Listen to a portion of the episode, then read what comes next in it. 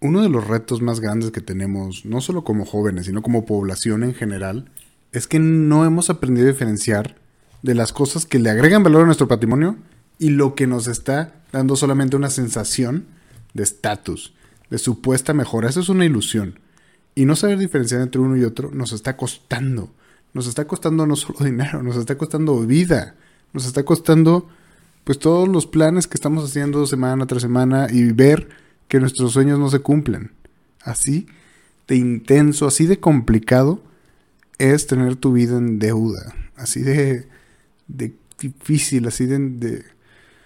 Pues no sé, si alguna vez has estado ahí, ni siquiera tengo que terminar las frases. ¿Sabes el dolor que genera no tener el control de tu vida financiera? Porque cada mes pagas más a deuda que a ti mismo.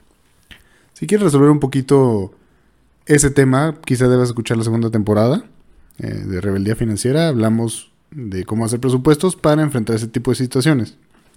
Si ya lo escuchaste y ahora mismo ya tienes un poquito de capital y tienes que empezar a tomar decisiones, estás en el lugar correcto.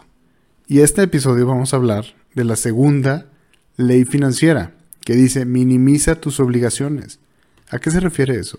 Pues si ya hay algunas ideas en tu mente, te pido que me busques en mis redes sociales. Estoy como Rino Ramírez Ayala o como Rebeldía Financiera en Facebook, Instagram, Twitter, YouTube, Spotify, la que tú quieras. Escríbeme, cuéntame un poquito cómo hiciste tú para minimizar tus obligaciones, porque yo creo que le va a servir a todos. Los Rebels al final somos una comunidad que nos estamos apoyando con nuestros consejos, con nuestra experiencia, con lo que hemos leído, con lo que estamos de acuerdo, con lo que no y de esa manera mejoramos nuestra situación financiera. Así que, por favor, búscame, cuéntame y sin más por el momento, bienvenido a la rebelión. ¿Alguna vez, en un momento íntimo de reflexión, te has preguntado, ¿cuánto vale tu vida?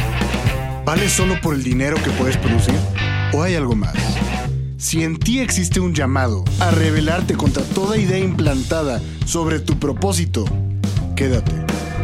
Si te hicieron creer que no eres más que tu trabajo, tu cuenta bancaria, lo que cargas de efectivo en la noche y no estás de acuerdo con lo establecido, entonces, bienvenido a Rebeldía Financiera. Únete a la rebelión. Primero lo primero, ¿de dónde surge esta idea? ¿Cuál es el punto de partida? Pues se trata de maximizar tus activos. De ahí, de ahí nace esto. Si vas a minimizar tus obligaciones, en una cuenta T del otro lado vamos a ver que tienes que maximizar tus activos. ¿Quieres hacer valer esta ley? ¿Quieres tomar el control de tus finanzas? Pues tienes que reconocer que las responsabilidades cuestan dinero y los activos lo atraen. Vas a tener que ser responsable, es decir, vas a tener que tener capacidad de respuesta. Y algunos de estos conceptos, ¿no? Algunos van a ser muy incómodos para, para lo que tú ya sabes de finanzas. ¿A qué me refiero? Bueno, algunas responsabilidades usuales o lo que nosotros percibimos como responsabilidad puede venir, pues, la casa en la que tú vives, el auto que tú conduces, tus gastos personales, las deudas que tú tienes por pagar. Ahora, muchos me dicen, algunos de esos son activos. Vamos a terminar el episodio y luego tú me dices a mí. Pero la casa donde tú vives te está generando dinero. El auto que tú conduces te está generando dinero. ¿Esa es una responsabilidad? ¿Ese es un pasivo o un activo? Al final me dices. Ahora, lo que yo considero y muchos financieros consideran un verdadero activo es la casa que tú tienes pero la alquilas a otra persona. Es el auto que tú tienes pero lo rentas para el servicio de otra persona o una empresa. Tus ingresos pasivos o sea, los que no te cuestan tiempo para generar dinero, ese es un activo, y tus ahorros e inversiones. Todo lo demás, vamos a verlo como una responsabilidad. Una vez que logras diferenciar, que no es nada fácil, lo que te cuesta contra lo que te agrega valor, entonces podrás decir que estás maximizando tus activos. Y ese es el segundo paso a este largo, este exhaustivo camino para dominar el juego. Y de ahí vamos adelante. Si pones tu dinero a trabajar para ti, trabajarás menos por tener dinero.